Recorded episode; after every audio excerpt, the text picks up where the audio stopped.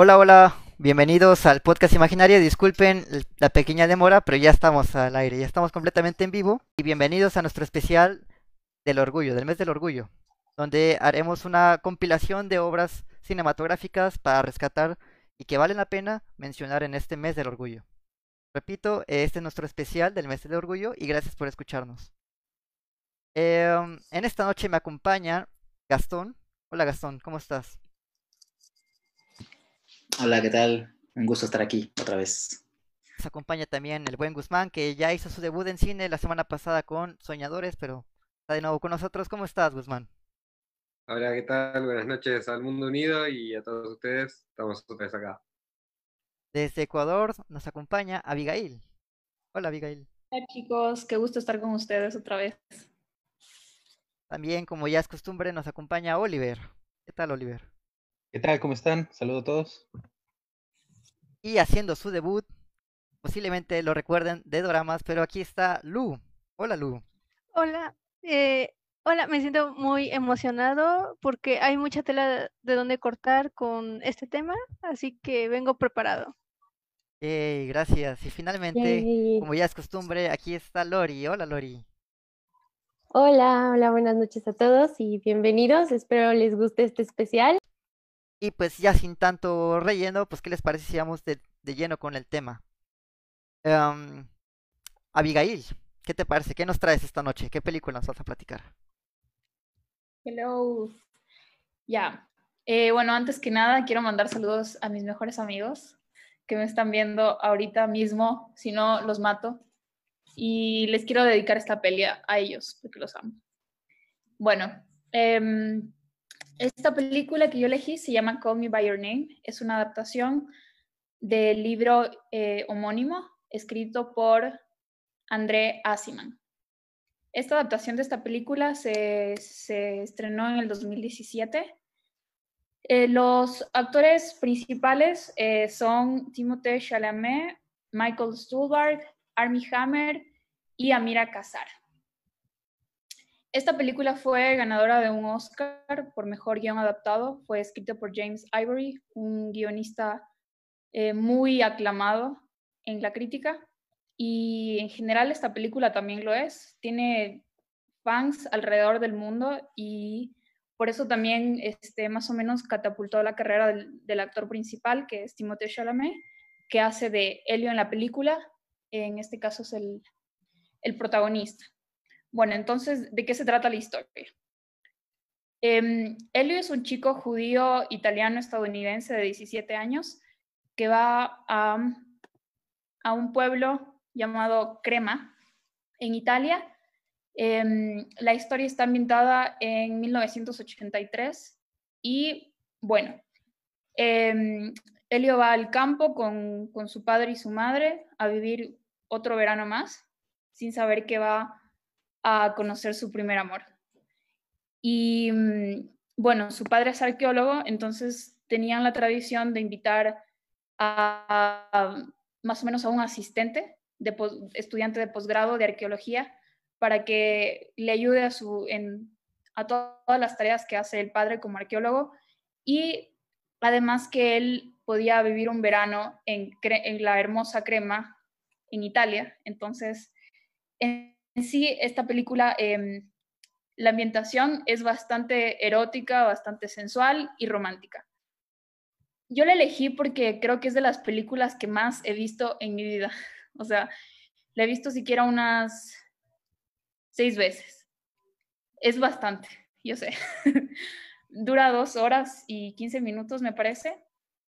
Y bueno, la he visto muchas veces. También leí el libro, escuché el audiolibro estuve obsesionada con esta película por mucho tiempo, no precisamente porque considero que sea una obra maestra del cine, sino por el mensaje que resuena con cualquier persona. O sea, no necesita ser de la comunidad LGBTI para conectar con estos personajes.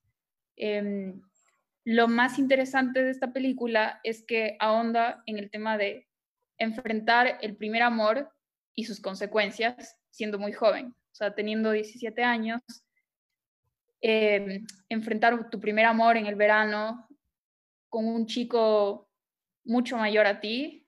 En este caso, en la novela, si no me equivoco, corríjanme si me equivoco, pero Elliot tenía 17 y, y Oliver, eh, el, otro protagonista, eh, tenía 35, me parece, si no me equivoco. Así como tú, Oliver. Wow, coincidencia, no lo creo.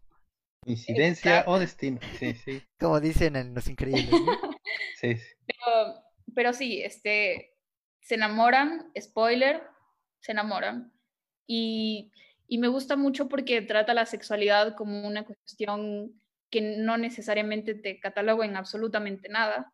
Eh, la sexualidad la puedes vivir como tú quieres y aquí la normalizan mucho, que es el amor entre dos hombres. Bueno, él era muy menor para, para Oliver y también quizá eh, yo leía la crítica y en general tuvo grandes críticas. A la mayoría le gustó esta película y es, fue bastante aclamada. Pero también hubieron críticas negativas en cuanto se decía que no había una química mm, muy buena entre los dos actores, porque se notaba la diferencia de edad entre ellos. O sea, el, el, el actor principal, que es Timothée Chalamet, es bastante enclenque, bastante... Eh, se lo ve bastante chico en general. Creo que tenía hasta menos de 17 cuando hizo la peli y Armie Hammer ya es un hombre, o sea, de 35 años o más. Entonces, a muchos les pareció un poco chocante eso. A mí no me pareció, a mí me pareció que sí tienen bastante química. Y, mm, y bueno, fue grandioso en general ver esta adaptación al cine. Eh, ¿Qué más puedo decir? El guion es, digamos, no es magistral, porque bueno, quizá algunos sí, lo, lo aclamaron demasiado, pero creo que funciona porque no es una historia tampoco muy compleja.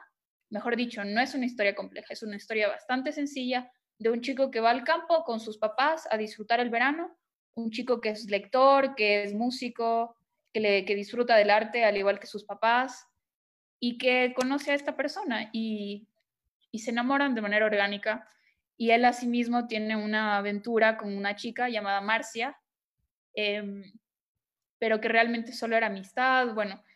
Entonces ahí vamos, es como que una, una historia que realmente no es compleja, y, pero es bonita, es, es disfrutable y por eso quizá es, es tan light verla varias veces, porque como que no te duele ver esa película, es bastante feliz y, y, te alegra ver una realidad así. Y espero que en general la gente pueda vivir así su sexualidad sin problemas y con el apoyo de sus papás, como en esta película, padres totalmente comprensivos, eh, en una época que, que, que, la verdad no lo eran, no, es, no era la realidad de la mayoría en el 83. Entonces, es una película que vale la pena y también el autor de la novela también creo que vale la pena leerlo, que voy a repetir, es André Asiman, que también es un hombre homosexual y que tiene varias novelas de esta temática. Eso sería todo por ahora y luego podemos ir conversando de la peli si quieren. Pero ahorita le toca hablar a Oliver. ¿Qué más, Oliver? ¿Qué película nos traes? Bueno, Oliver. Ok, yo traigo una película que se llama Love Simon o Con Amor Simón o mejor conocida en Latinoamérica como Yo Soy Simón. Esta película está basada en, la novela de Simón contra el Homo sapiens Agenda de Becky Albertalli y pues es, salió en el 2018, dirigida por Greg Berlanti. Este, este director es escritor y productor de series como Flash, Legends of Tomorrow, de, mucho de lo que se hizo ahí en el, en el Arroverso. Y este, y bueno, está protagonizada por ahí por Nick Robinson, este muchacho salió en Jurassic World, es el protagonista aquí en esta, en esta película de Simón, y salió en Jurassic World, era uno de los hermanos que va a ver a la tía que es Bryce Dallas Howard. También sale Catherine Langford como una amiga de Simón, que esta es conocida por la serie de 13 Reasons Why. Eh, ¿Quién más sale? Sale Kanan Lonsdale, mejor conocido por su papel como Wally West justamente también en, el, en, la, en la serie de Flash. Y bueno, sale Josh Duhamel, Jennifer Garner y vaya, ese es como que su elenco principal.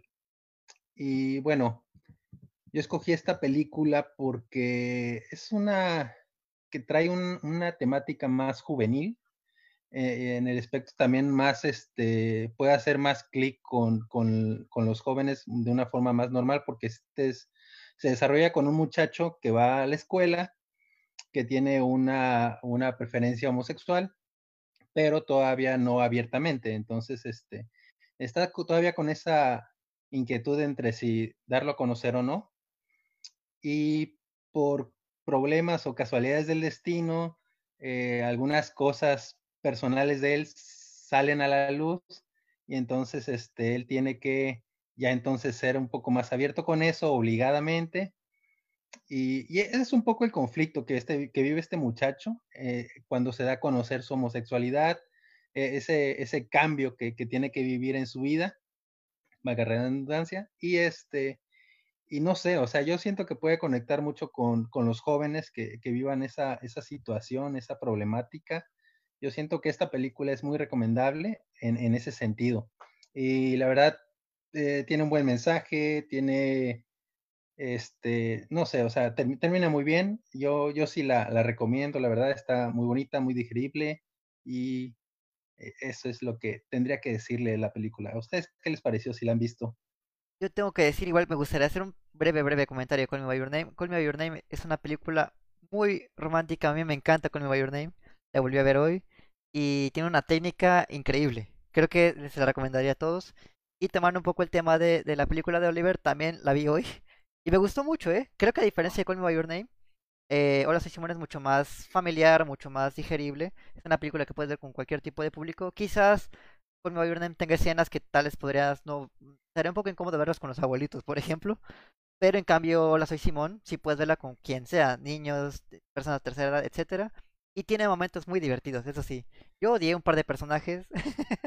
no voy a decir cuáles para no entrar en spoilers, pero sí dije, ay, odio a ese personaje. De, no. de hecho, me gustó porque puedes también llegar a ver el enfoque de un papá con un hijo eh, así, de, de, de, de toda la, la relación familiar que, que, sufre cambios o que, que, todos, pues, vaya, les llega de, de, sorpresa esta noticia.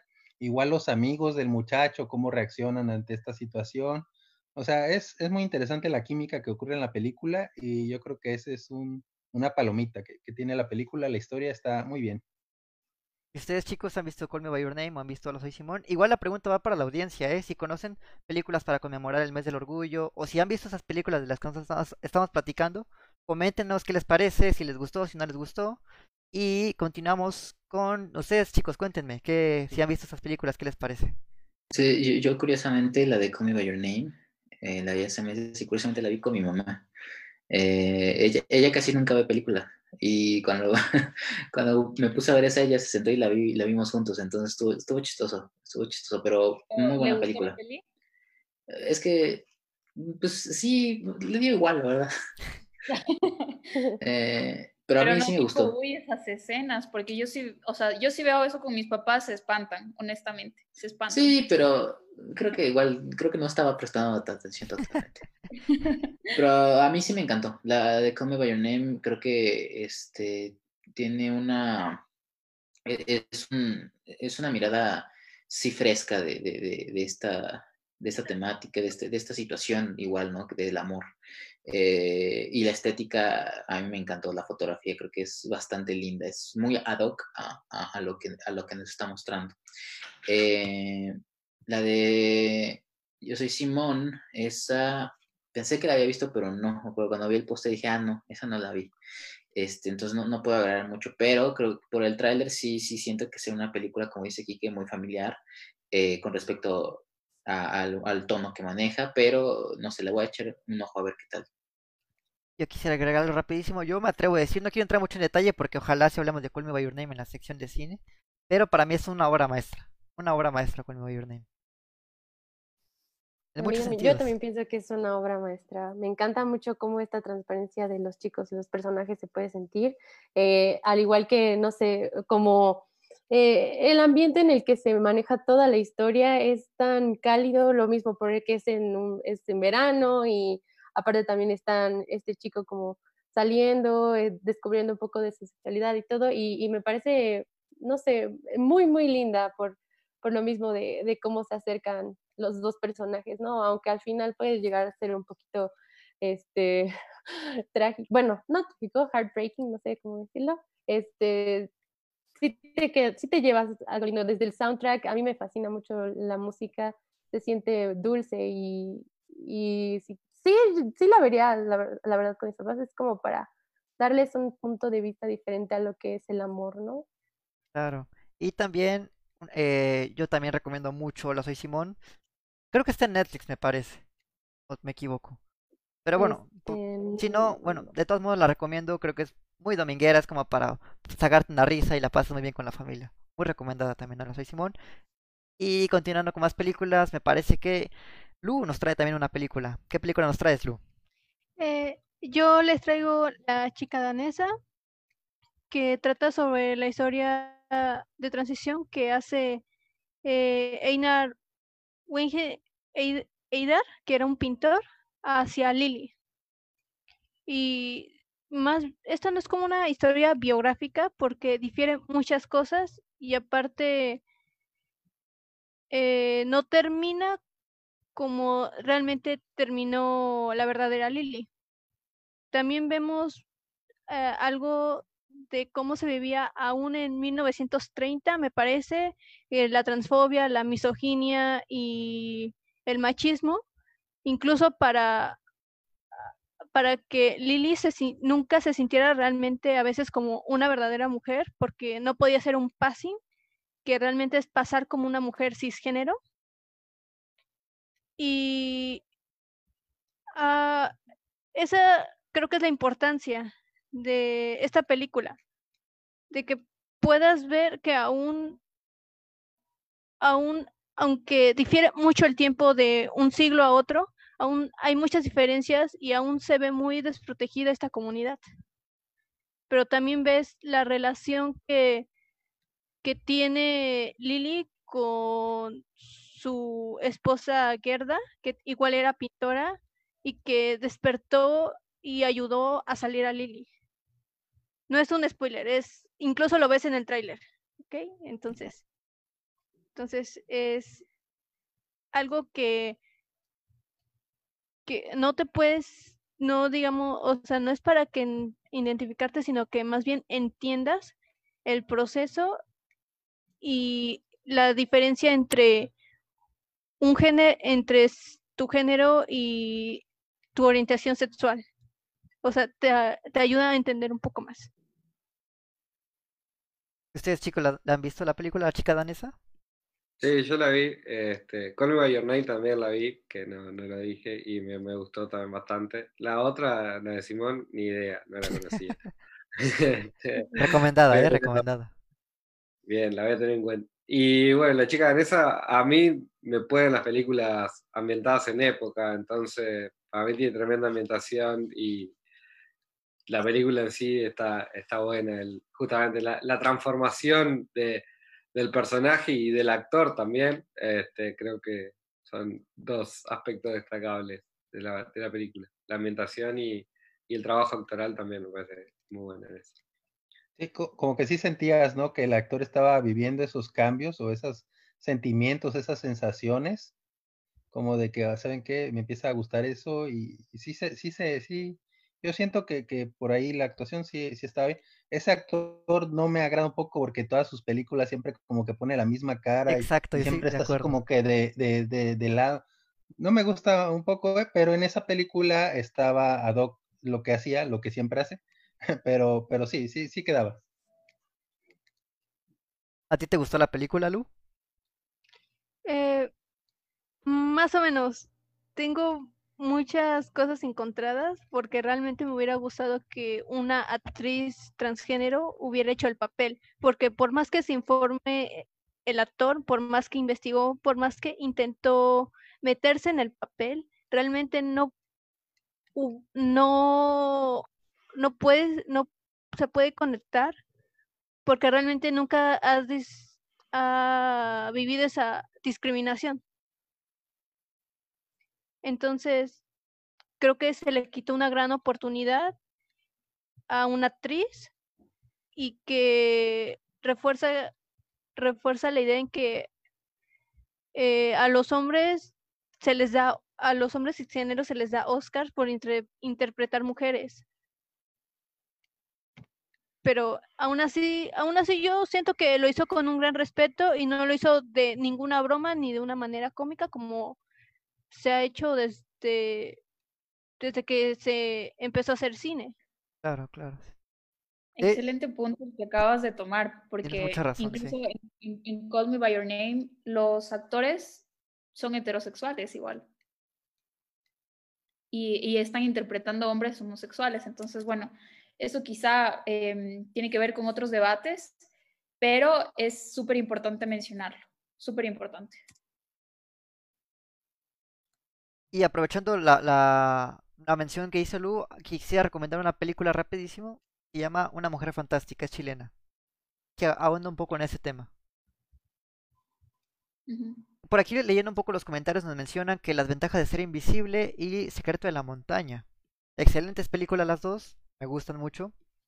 Y también le pregunto a los comentarios qué les pareció la chica danesa. Y ustedes, Gastón, Lori, eh, Oliver, no sé si han mencionado, ¿qué les parece esta película?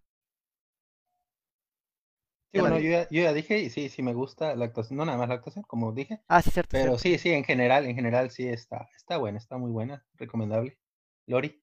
Eh, yo no he visto esta película, no he tenido la oportunidad de verla, pero me, eh, por lo que he llegado a ver, o poco que he llegado a ver el tráiler y así lo que han contado, la verdad que me parece un trabajo pues delicado, ¿no? Y también excelente cómo lo tratan y como Eddie Redmayne, este, sí, em, pues respeta mucho todo esto y le da un buen aire, bueno, una buena actuación al personaje, así que sí me gustaría verla y más que nada también por esta, este como toque eh, vintage que tiene la película.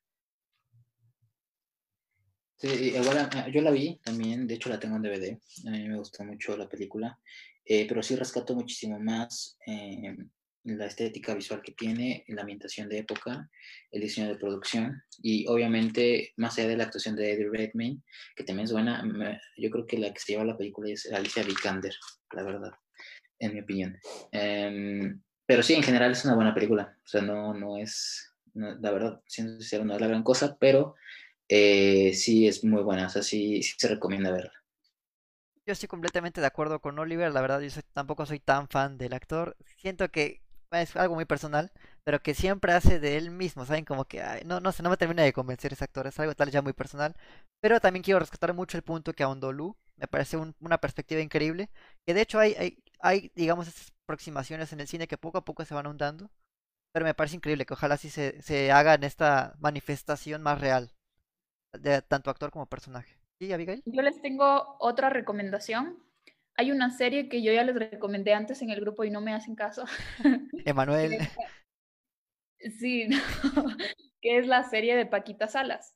Hay un episodio que es preciso para, para esto que se acaba de ahondar, que es un episodio donde Paquita Salas, que es representante de actrices, em, contrata a una actriz cisgénero, heterosexual, para que haga de un hombre transexual en su película. Y después de eso, ella recibe una serie de, backlash en, Twitter diciéndole que es transfóbica, que por qué no contrata personas trans para el personaje, habiendo cantidad de actores y actrices en, España que sean transexuales. Y bueno, entonces se arma todo un drama y, toman este tema tan complejo con comedia y con mucha inteligencia. Y, bueno, a la final eh, Paquita Salas termina dándole la razón a, este otro personaje que es un transexual y le dice, yo podría actuar en tu película, yo he estudiado 15 años para ser actriz y no me ha contratado nadie hasta el día de hoy, pero soy una excelente actriz. Y después hay una escena donde lo demuestra y, ella está ahí en el teatro y es, es fabulosa, la, la, actriz transexual. Entonces, también les recomiendo eso porque toma este tema con, con muchísima gracia. No, eso está increíble porque yo creo que la mejor manera de dar un mensaje siempre va a ser con la comedia. Por eso dicen que es muy más difícil hacer reír que llorar, porque la comedia, la risa siempre queda impregnada en nosotros. Entonces sí es, a veces es complicado hacer como comedia, pero es muy, valioso el mensaje que puede aportar porque queda más impregnado en nuestra mente cuando algo nos hace reír. Sí, Paquita Salas anotada para ver y sobre todo para Emanuel que, que, que tome nota porque hay que platicar de Paquita Salas. Y creo que ahora me toca a mí platicar de la película que les traigo. Les traigo una película mexicana, de mis películas mexicanas favoritas, de Arturo Ripstein. Arturo Ripstein fue, o creo que sigue vivo, perdón, no estoy muy seguro. Ahorita les confirmo el dato. Pero eh, es Sí, sacó película el año pasado, de hecho. Ah, excelente, sí, sí. E-, es de mis directores mexicanos favoritos y esta película se llama El lugar sin límites. Es del año 1977, protagonizada por Roberto Cobo, que muchos lo recordarán como el Jaibo en Los Olvidados. Esta película es importantísima en muchos sentidos, sobre todo porque, como sabrán, en México y seguramente en muchos países existe mucho el machismo, la homofobia, el racismo, y sobre todo hace 30, 40 años, ¿saben? Entonces para mí esta es una crítica enorme a lo que se vivía en aquel entonces, sobre todo porque el personaje protagonista es homosexual y el antagonista, digamos, la historia va de que llega un personaje que se llama Pancho a un pueblo y este Pancho es machista, homofóbico, racista, etcétera, todas las, las desvirtudes que alguien puede tener, pero cuando está alcoholizado, cuando está borracho, todo lo opuesto. Incluso es hasta homosexual él. Y saca su lado muy interno, donde se enamora de ese personaje. No entraré mucho en detalle, pero digamos que cuando está consciente es una persona y cuando está inconsciente es otra persona. Me parece una crítica tremenda a la sociedad y sobre todo a México de aquel entonces. Ustedes, no sé si la audiencia... Y el de ahora. Ajá, exacto, exacto. Creo, creo que incluso es una película temporal que se puede ver en el 2020 y pues pasa a veces hasta lo mismo en la actualidad. Pero dígame chicos, que si la han visto, ¿qué les parece? Pues justamente aquí en los comentarios nos mencionan el Castillo de la Pureza y me parece que Ripstein sí tiene una manera muy, bueno, puede ser muy un poco extraña para algunos de contar historias o tal vez este un poquito como eh, complicada, pero e, esta película a mí también me encanta. Me gustan mucho los diálogos que utilizan este, varios de los personajes que aunque tal vez los sientas un poco, tal vez normales, sí son, sí te llegan a, transmitir que los personajes son complejos, ¿no? Este, sobre todo porque se siente la tensión que hay en, en, el, en este ambiente de la película, este, y también en momentos como muy familiares de los personajes, puedes llegar también a, como sentirlo, las emociones de, de, ellos, ¿no? Entonces a mí me parece increíble, de uno de los trabajos mejor realizados por Ripstein, este, y de este actor de, de Cobos, que también me, me, encanta en Los Olvidados, aunque ahí estaba más joven, ¿verdad? Pero en esta también es increíble el papel y y cómo interpreta a este personaje que se llama La Manuela y que ojalá pues, si tienen la oportunidad de verla, este, le den ahí un vistazo. Es increíble. ¿Tu Gastón ya la viste? Sí, de, hecho yo la conocí porque este, un profesor que de hecho es, eh, también era profesor de Kike en la universidad, eh, Enrique Delfín, eh, nos la puso para la historia del cine mexicano. Entonces, este, a mí me encantó la película cuando la vi. Eh, como dice Kike, es una crítica muy fuerte hacia la sociedad y el machismo de, México actual y, pasado. Em, la, actuación de Roberto Cobo es genial, o sea, creo que es de los actores mexicanos que tienen, eh, de los pocos actores mexicanos que tienen un personaje tan icónico, ¿no? Y sobre todo él tiene dos. Eh, la Manuela en este caso y, el Jaibo en Los Olvidados.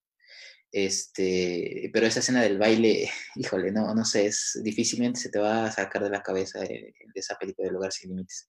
Es una película mexicana, yo creo que de las mejores de la historia, eh, que de verdad, si tienen el tiempo, véanla para revisitar toda esta, todo este constructo social mexicano actual y, y pasado. O sea, de verdad es un película me gustaría agregar, no quiero entrar mucho en detalle, pero también uh, ahonda a grandes rasgos sobre la religión, incluso sobre los siete pecados capitales y algo muy interesante sobre la Divina Comedia. Ahí se lo dejo de tarea para quien le interese. Espero que algún día hablemos de esta película más adelante en esta sección de cine para ya desmenuzar a, detalle la película. Pero sí, es una increíble película mexicana dirigida por Arturo Ripstein. Y la pregunta también va para el público y para ustedes chicos, ¿conocen alguna otra película mexicana que tenga personajes de la comunidad LGBT o que aborde temas más o menos así? Cuatro lunas. Cuatro lunas, ahora. Sí, representa, o sea, te lo explican desde la hipnosis, que es las etapas que una persona descubre su homosexualidad. Em, yo puedo decir, aunque quizás algunos discrepen conmigo, pero podemos hablar de Y tu mamá también, de Alfonso Cuarón. Claro, por supuesto. Porque, sí, porque spoiler. Spoiler. No, no, mejor no digo. Pero Mejor bueno, no. pero bueno, sí tiene algo, algo por ahí, sí, sí, pero claro, yo estoy totalmente de acuerdo contigo. Sí. Eh, no sé si se considere, pero creo que, o sea, si lo digo, creo que va a ser un spoiler también. eh, pero todo lo voy a decir, es Sueño en otro idioma. Sueño en otro i- Oye, sí, también, también. Eh, un Ah, peliculón ¿quién la dirige? mexicana. Eh, la dirige Ernesto Contreras, ¿no? este, Ernesto Contreras. Sueño en otro idioma. Eh, Excelente película Es también. otro película. eh, salió de hecho hace dos años, me parece. Muy bueno. Voy a nombrar una, una película LGBT uruguaya, solo pa- para, que, para que quede ahí. No es muy buena, pero está, está bien. Que se llama El Cuarto de Leo, que es de un director uruguayo. Este, si quieren, la pueden mirar. Es de, de la salida del closet también. eh, en, muy intimista, como toda película uruguaya, y muy, muy uruguaya en varios aspectos, pero está bueno. ¿Y tú, Abigail, conoces alguna película de Ecuador o al menos de Latinoamérica que aborden estos temas? Eh, claro, muchísimas, muchísimas. Pero, por ejemplo, hay esta película El pescador de, mm, de Sebastián Cordero, que hay en, en una serie de escenas aparece un- una mujer tran- transgénero en, en la película. Y es interesante porque mm, e- es que la película es, es comedia, entonces eh, me parece que ese personaje entró perfecto ahí en estas escenas y, y me gustó y, y creo que es una película muy buena, entonces les recomiendo ver esta peli. Eh, yo, yo quisiera leer un comentario de Ay, me lo Eric Gallardo. Es que e- e- Eric es mi amigo, es, olvidó. es, es mi bro. A ver, este, dice, yo quiero recomendar una, una película LGBT muy poco común, Dog Day Afternoon, donde el personaje hace lo que hace al final del día por el amor a su pareja. No la he visto, pero saludos a Eric por recomendarnos esta peli. Eh, yo también quisiera recomendar un documental, no es mexicano per se, pero sí es de un personaje mexicano, que se- el documental eh, se llama Casandro el Exótico. Es sobre un luchador exótico mexicano eh, muy, buen, muy buen documental, lo dirige Marie Lozier, eh, donde retrata la vida de este luchador eh, que es homosexual y Órale. hace este, hace este, bueno, ya, ya, de hecho ya se retiró de la lucha libre, me parece, este, pero sí fue un luchador muy famoso, de hecho llegó a pelear con el, con el Hijo del Santo en el Museo del Louvre en París, entonces creo que es bastante bastante interesante y me gusta mucho ese documental, sobre todo porque yo soy fan de la lucha libre, entonces muy recomendado también. Ey, sí, la lucha libre está increíble. Yo también soy muy fan de la lucha libre. Eh, quis- quisiera hacer una, quisiera hacer una pregunta para, para Abigail. ¿El pescador es la película que escribió el invitado que llegó, El pescado? ¿Es esa?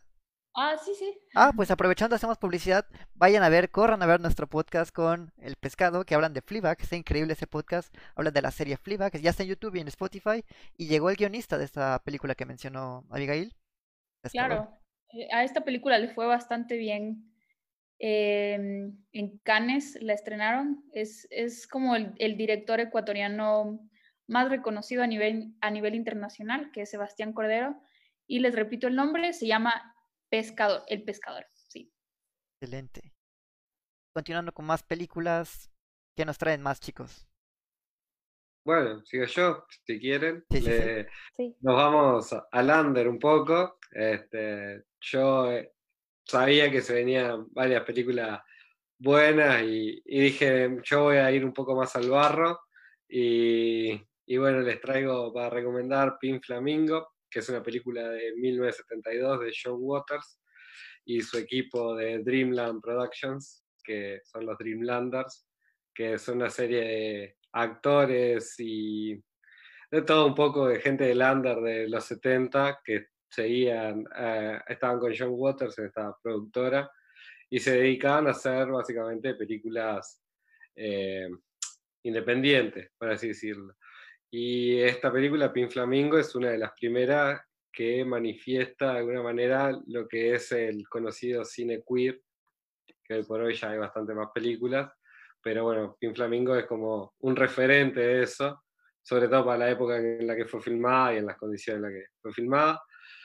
Básicamente, para, sin entrar mucho en spoiler, igual con los spoilers dan más ganas de verla la película, así que, este, pero sin entrar mucho en spoiler, es una película que trata de, del asco, sobre todo, lo que está presente en toda la película y lo que te tiene que generar y al, cuando termina la película te termina gustando, es el asco.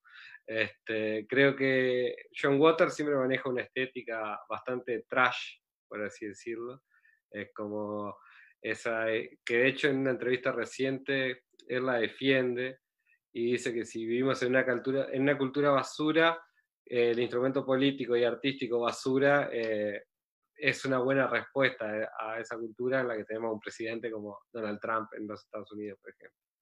Este, entonces, la película básicamente es sobre una drag queen que se llama Divine, que un periódico local la declara la más guarra o la más sucia eh, o la más asquerosa de, del lugar.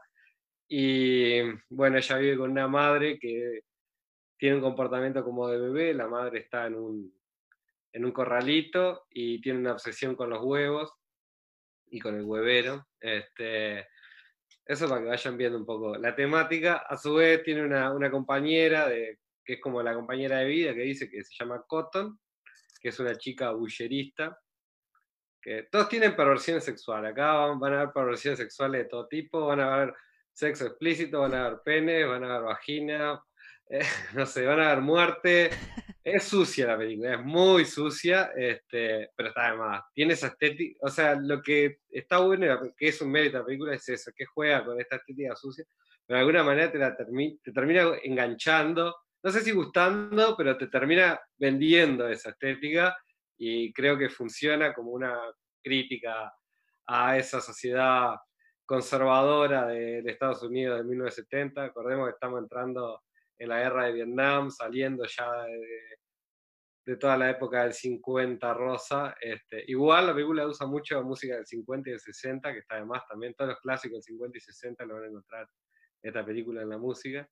Bueno, y entonces está esta eh, Divine, que es esta drag queen que vive en su tráiler con su madre bebé obsesionada con los huevos, su amiga bullerista y su hijo, que es un, no sé cómo decirlo, un degenerado sexual que tiene sexo con gansos y otras perversiones.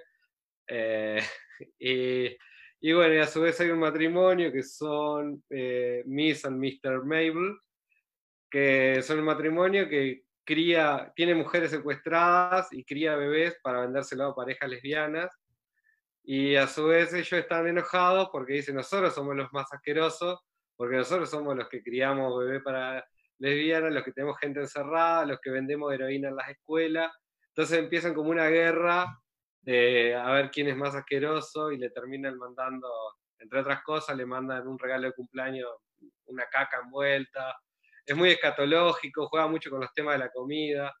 Hay otra escena en la que Divine, esta drag queen, eh, se pone unos filetes eh, en sus partes íntimas y bueno, después lo termina cocinando los filetes, como que le da, le da sabor ahí. Siempre está el tema de la comida, del asco, y esto de siempre romper, ¿no? Es, es muy contracultura la película.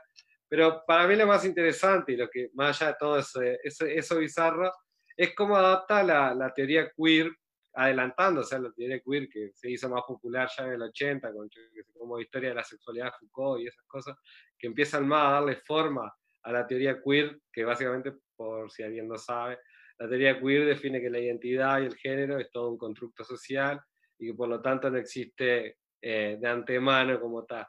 Entonces, en esta cultura sucia y asquerosa que de alguna manera nos está este apocalipsis suburbano que nos está presentando esta película, eh, como que todas esas perversiones sexuales encuentran esa expresión cultural, digamos, eh, de, la, de la identidad y de la, de la sexualidad como reflejo de, del mundo en el, que, en el que están viviendo.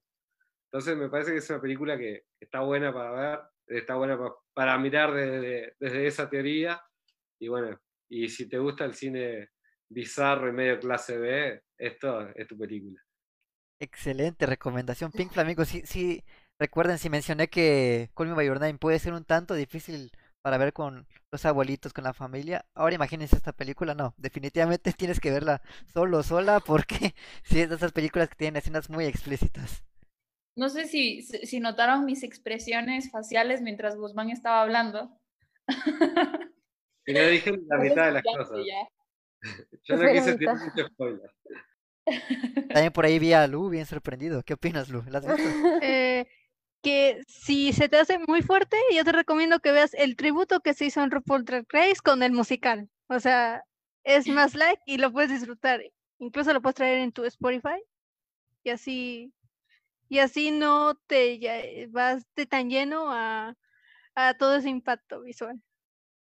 Sí, sobre todo también me gustaría rescatar que Divine, el personaje protagonista de la película, es un ícono también, tanto del cine como de, de, la sociedad en general. Yo, yo no la conocí el personaje por la película, lo vi como por memes y cosas así, y me llamó la atención y ya luego indagué y vi que era una película, pero dije, wow, es enorme este personaje.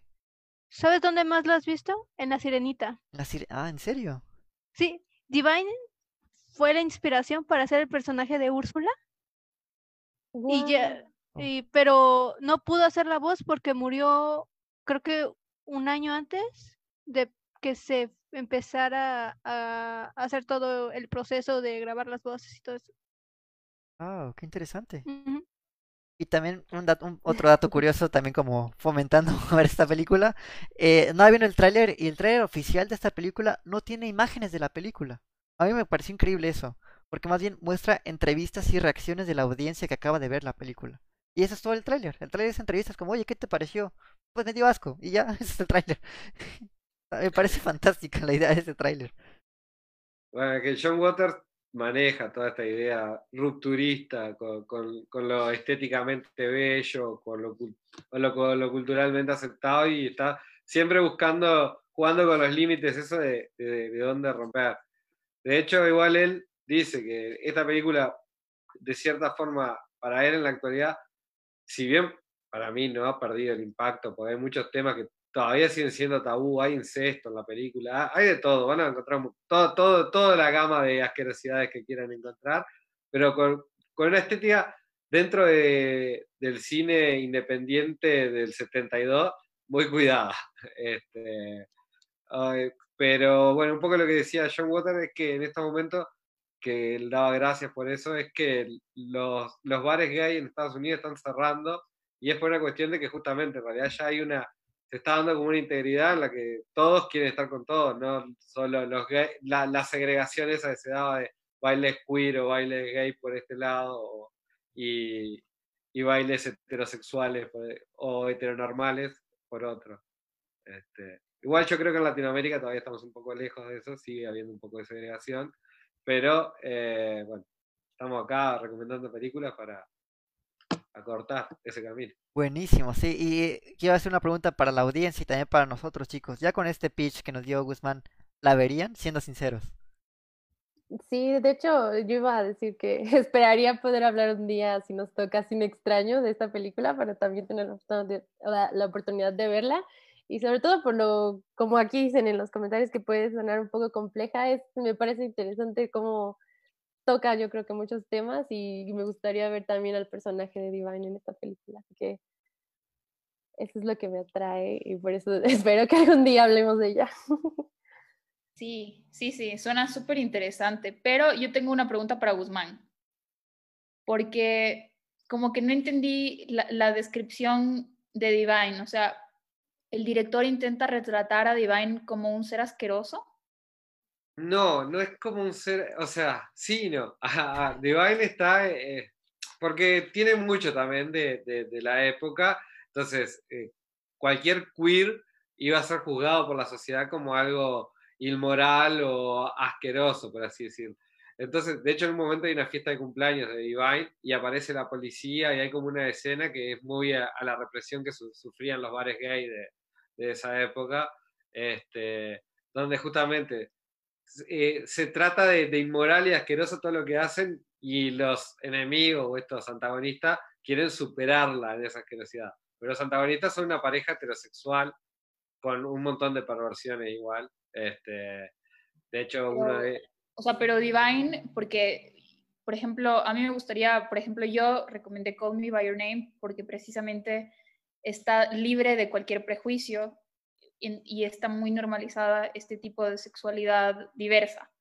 Pero como cuando yo, yo tenía unas expresiones rarísimas cuando te escuchaba porque como que no entiendo por qué el director quiso retratar algo que ya en ese momento se vivía tan vívidamente y, y, en sí los personajes, o sea, las personas que están representando ya eran tan discriminadas. ¿Por qué quería mostrar algo igual tan crudo, tan, tan perverso?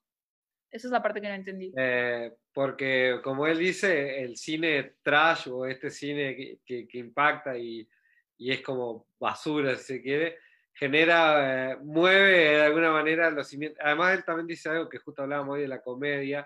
De alguna manera es como una. Eh, se ríe de sí mismo, ¿no? Que creo que toda temática queer de alguna manera busca un poco eso de, de reírse de, de, sí misma. Hasta, por ejemplo, si vieron RuPaul.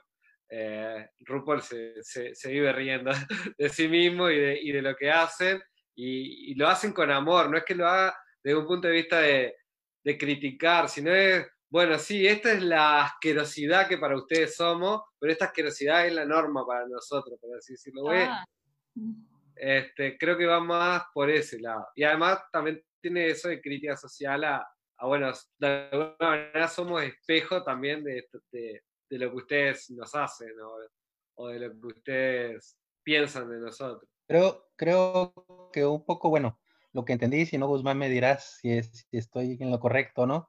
Es como que la sociedad normal, por así decirlo, critica al otro personaje cuando ellos son algo peor, ¿no? Entonces, por e, esa fue la finalidad, ¿no? De hacer reflejar ese tipo de, de, ambiente social, donde critican a una persona por algo, pero ellos son eh, y peores, o sea, hacen cosas garrafales. No sé si eso es lo que Ah, ok.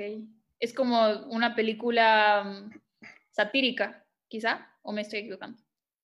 Sí, tiene, tiene sátira. Este, es una película del asco. Para mí, e, e, esa es la definición. Pero de, del asco de, de, un sentido, de nuevo, desde un sentido estético y no de un sentido eh, violento. No es como que hay igual gente de la comunidad LGBT que que ha sentido cierta agresión en esta película, porque se tocan eh, algunos clichés, capados, temas que, que, bueno, que están llevados demasiado al absurdo, al extremo, y que pueden generar un, una respuesta un tanto negativa. Pero para mí es parte de la estética y de nuevo, parte de eso que va contra el conservadurismo de la época también. Yo no sé si hoy por hoy funcionaría una película tan así. Sí, sí funcionaría, porque en sí la, la sociedad americana son muy, muy de golpes de pecho, pero en lo privado son, son muy pervertidos. De hecho, hay tanto el porno fetichista, por así decirlo, viene de Estados Unidos, porque esa misma sociedad lo consume. También vemos que ensaltan todos estos estereotipos porque es lo que hacen los chismes cuando hablan de el rarito de al lado, que, que dicen que es de lo peor cuando las estas, este tipo de personas de la pareja heterosexual hacen peores cosas y aún así no pagan por ello. Pero, una, pero siempre se le ve a los malvados como a la gente gay, a la gente trans y así, o Exacto. a la gente queer.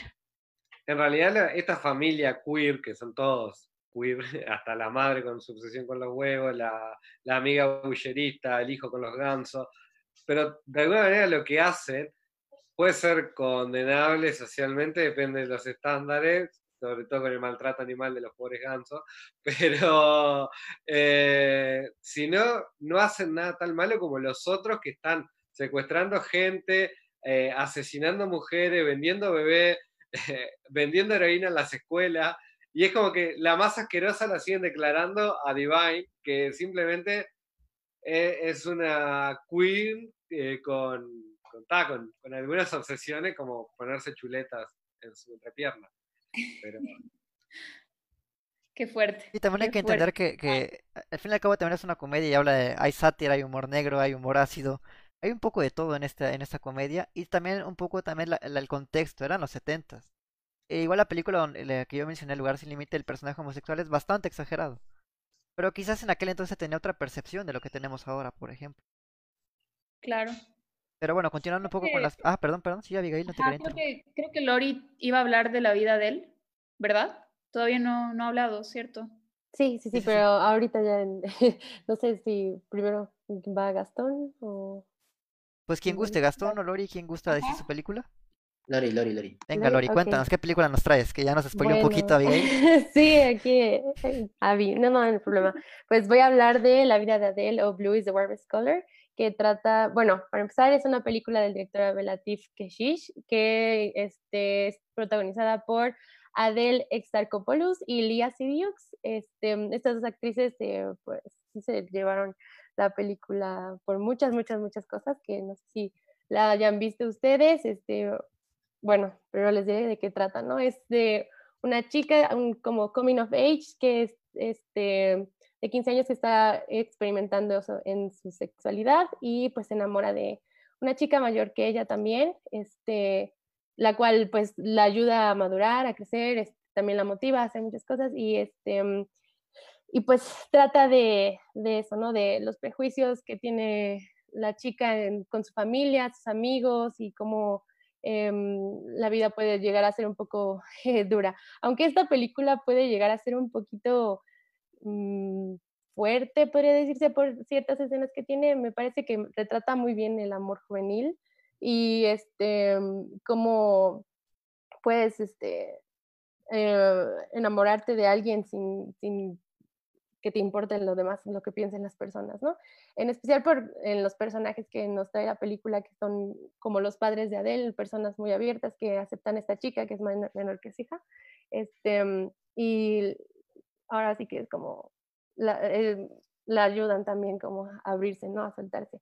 Este, mm, es una película del 2013, de- se llevó muchísimos premios. Bueno, creo que estuvo también en el Festival de Cannes y este, mm, pues sí, es como un amor em, lésbico, pero en sí, más que eso, como es, es un poco como em, Call Me By Your Name, que decían, o Love Simon, que puedes identificar si eres joven con cómo salir de, de todos estos pues, prejuicios que te llegan a crear las personas, ¿no? Y te llegas a identificar un poco cómo vas creciendo y experimentando muchas cosas nuevas.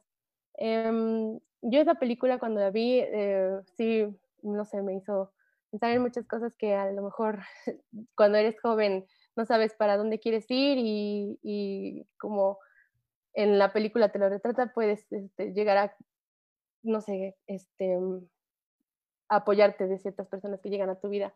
No sé si la han visto, chicos, si les gusta, qué opinan de, de la vida de Adele. Yo voy a decir un, eh, una cosita. La vida de él está basada en un cómic también, ¿no? Sí, esta es basada en una novela gráfica de Julie Marrow. Que se llama El azul es un color cálido. El azul es un color. ujú.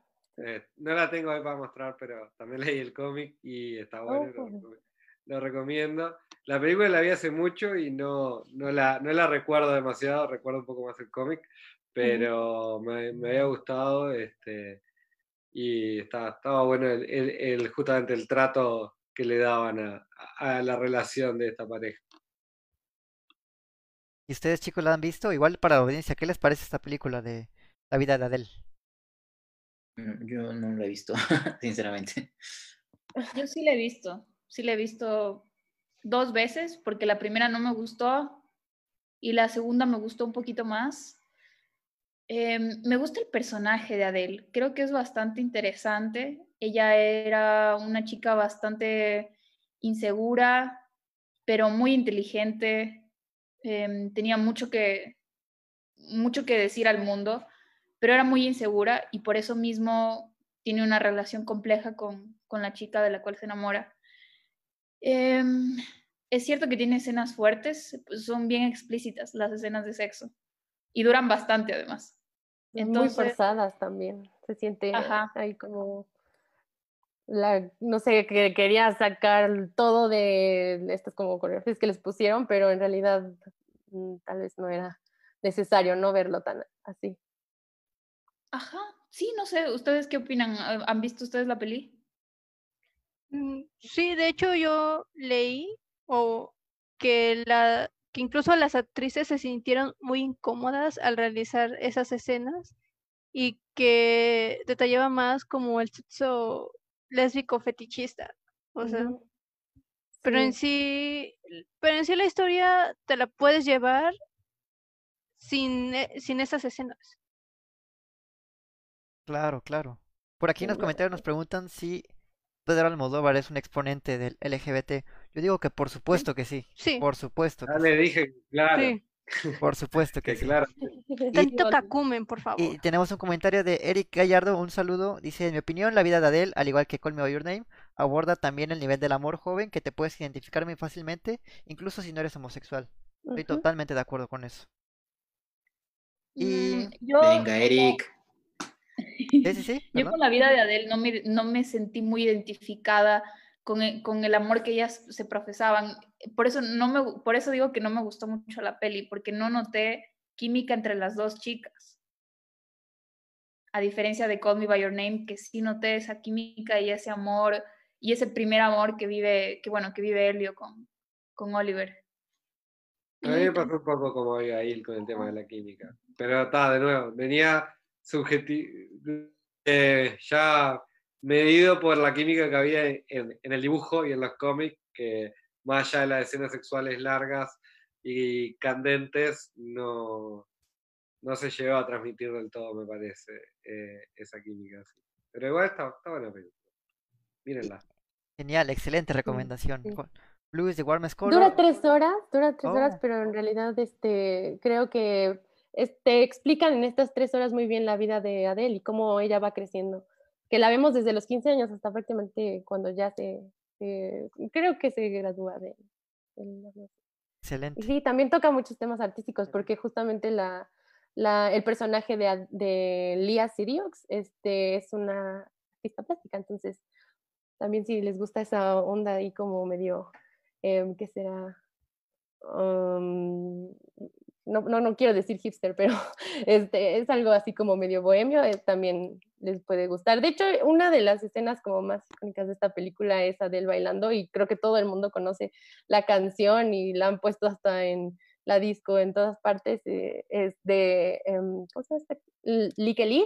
Pero es un remix y Ay, esa canción me, me encanta. I Follow Rivers. I Follow River, sí. Pues para quien no la haya visto, recomendada. Blue is the warmest color o también conocido como La vida de Adele. Y ahora, el mejor cinefotógrafo de México, Gastón Romero, nos trae una película. ¿Qué película nos traes, Gastón? El mejor. Ese, es, ese Quique tan. Este, a ver, eh, yo voy a hablar de una película que dudé mucho en, en- en traerla a, esta, a este especial. Yo originalmente iba a hablar de Retrato de una mujer en llamas, dirigida por Celine Sciamma, pero creo que esa película se merece un podcast individual. No digo que esta no, pero esa se presta para más interpretaciones y más lectura. Eh, pero esta es este, Booksmart o traducida al español como La Noche de las Nerds, no sé por qué. Eh, es el debut, es la ópera prima de Olivia Wilde y producida por Will Ferrell y Adam McKay. Eh, esta película nos habla sobre dos chicas, Amy y Molly. Amy interpretada por Caitlin Dever, una grandiosa actriz muy joven que si quieren saber más su trabajo, salió hace poco una miniserie en Netflix llamada, llamada Inconcebible, donde está impresionante. Y también está eh, Feldstein como Molly. Beanie Feldstein, que también la pudimos ver en Lady Bird.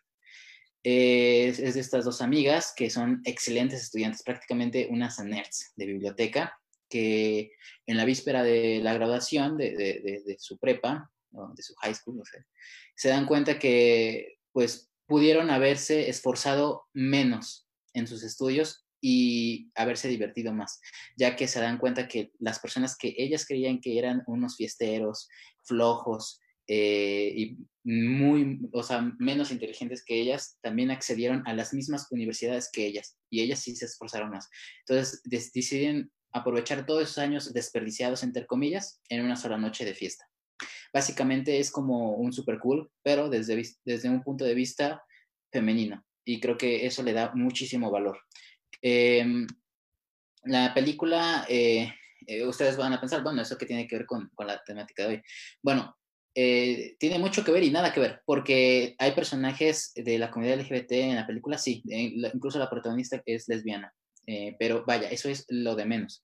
La película funciona en sí por las acciones, por los personajes y por, por todo lo que se desarrolla en, en la película. Creo que el hecho de que haya inclusión la, la hace una, un referente para las nuevas generaciones. Creo que es como esas películas, como repito, super cool, como American Pie, que para mí, por lo menos hablo por mí, que fue un, un, gran, eh, un gran golpe generacional. Creo que esta película se va a convertir en un clásico para las nuevas generaciones.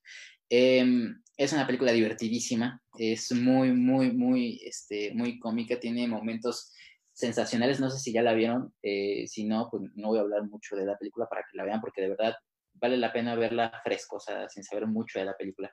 De verdad se van a divertir. Y bueno, toca estos temas, eh, sobre todo el de la amistad, ¿no? El de la amistad de, de estas dos chicas, eh, en donde esta, esta relación es lo más importante para ellas, ¿no? Mm, cierto que la premisa es bastante básica, pero como, como ya dije, creo que la comedia sustenta mucho eh, los momentos que estamos viendo, ¿no? Mm, y bueno, creo que es una mirada fresca, siento yo. O sea, creo que a mí, a mí, de hecho, está en mi top 10 del año pasado, esta película. Eh, entonces, es una película disfrutable, con personajes entrañables, que, con personajes eh, que hay mucha inclusión, pero digo, o sea, eso es lo de menos. De verdad, te la pasas muy bien con esta película. Pues si Gastón la recomienda, seguramente es una obra maestra. Todas las películas que ha recomendado Gastón valen muchísimo la pena. Pues para que veas, chavos, ya ves. Aumentame la paga. Pues, Este, Voy a ver de ley, de ley. sí, sí, sí. Pues a mí me parece sí, sí, imprescindible. no, de verdad vale mucho la pena. Iba a decir que me parece imprescindible No, lo que mencionó Gastón, porque normalmente cuando asociamos eh, la temática o personajes de la comunidad LGBT, siempre sobreexplotan ese recurso.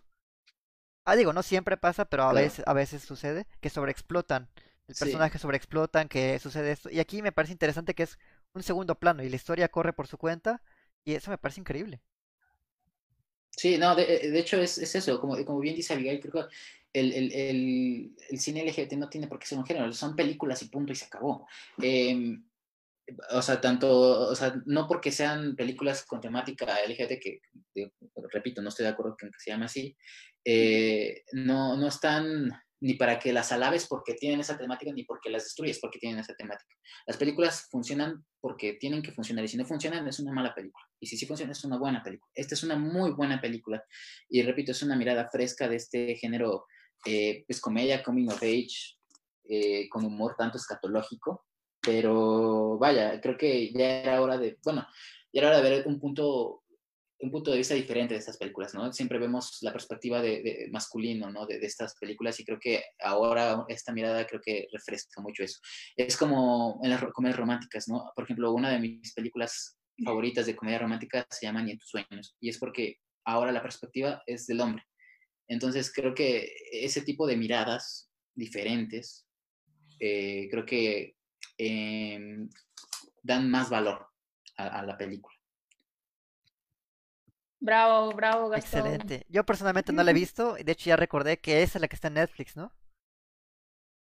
Uh, es... creo que sí, pero no sé si en México está en Netflix. En, en Ecuador no está Booksmart, así que oh. no nos ilusiones. Es que creo que en Estados Unidos sí está en Netflix. Y creo que en Estados Unidos sí, sí la pudieron distribuir en Netflix, pero creo que en México no. Eh, pero bueno, la pueden encontrar eh, con su dealer de películas favoritas. claro. No, no es cierto, no hagan eso. Piratería, vieja amiga. Yo personalmente no la he visto, pero seguramente la voy a ver lo más pronto posible porque me llama mucho la atención lo que mencionaste. Y tengo que admitir un pequeño paréntesis. Olivia Wilde es la que sale en Doctor House, ¿no? Sí, Así es. Ella, ella fue, debut ella fue directora. Mi, ella fue mi crush toda mi infancia.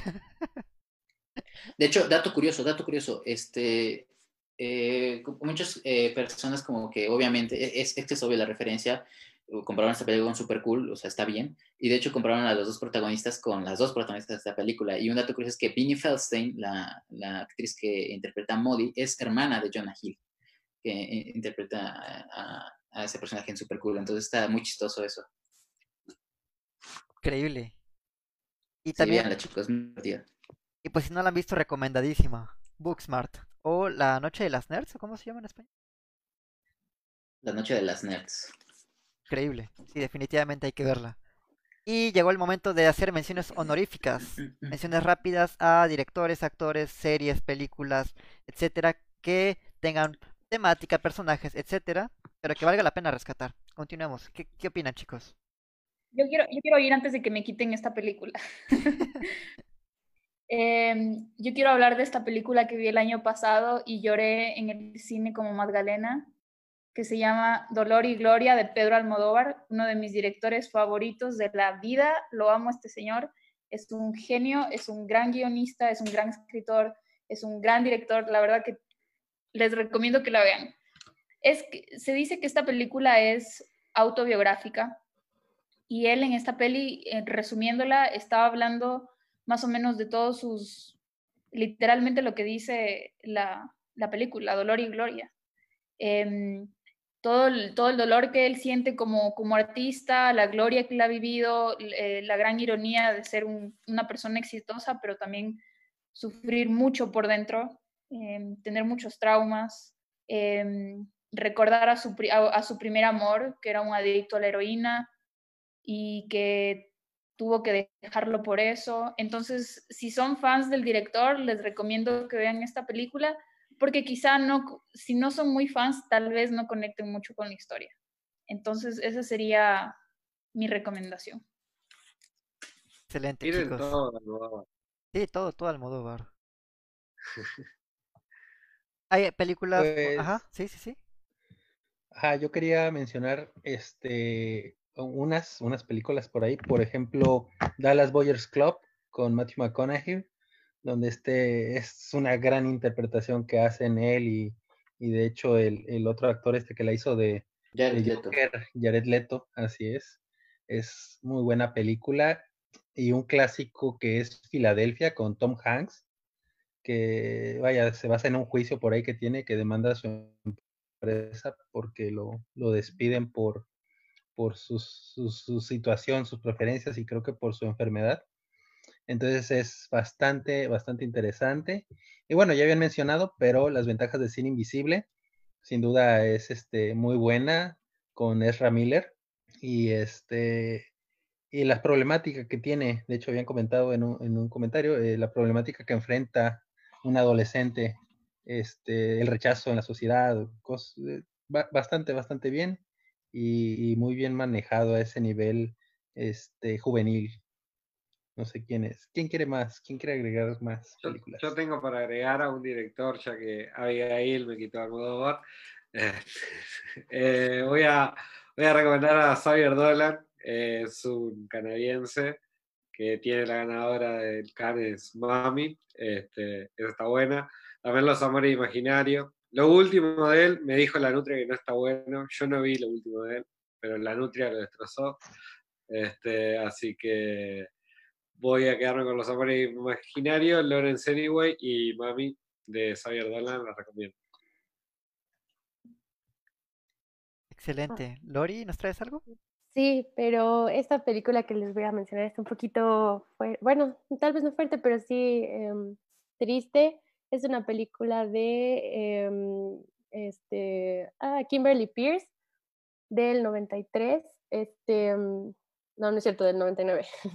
Sale Hilary Song, se llama Boys Don't Cry o Los Muchachos No Lloran. Es sobre un, una, bueno, es un hombre transgénero que pues pasa muchas cosas en su vida como que no es aceptado o que no, no lo, bueno, lo corren de donde él vive y al final termina un poco trágica la historia, pero me parece increíble para abordar como eh, en este tema porque eh, pasó, pasó en la vida real y aunque sí lo que pasó fue muy, muy fuerte, este, Hilary Swank hace un muy buen trabajo en esta película interpretando a este hombre al que se llama Brandon Tina y pues si les gusta, de, véanla, habla de un chico transgénero que adopta su identidad masculina y pues encuentra a sí mismo. Excelente. Lu, ¿alguna mención honorífica? Director, actor, Eh, series.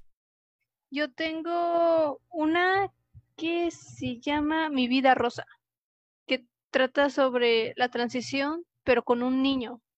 Y, y su madre se enfrenta a lo, lo que a lo que dirán y cómo lo ven, así que trata de cortar todo, todo eso que, que ve que piensa que le va a afectar a, a su niña.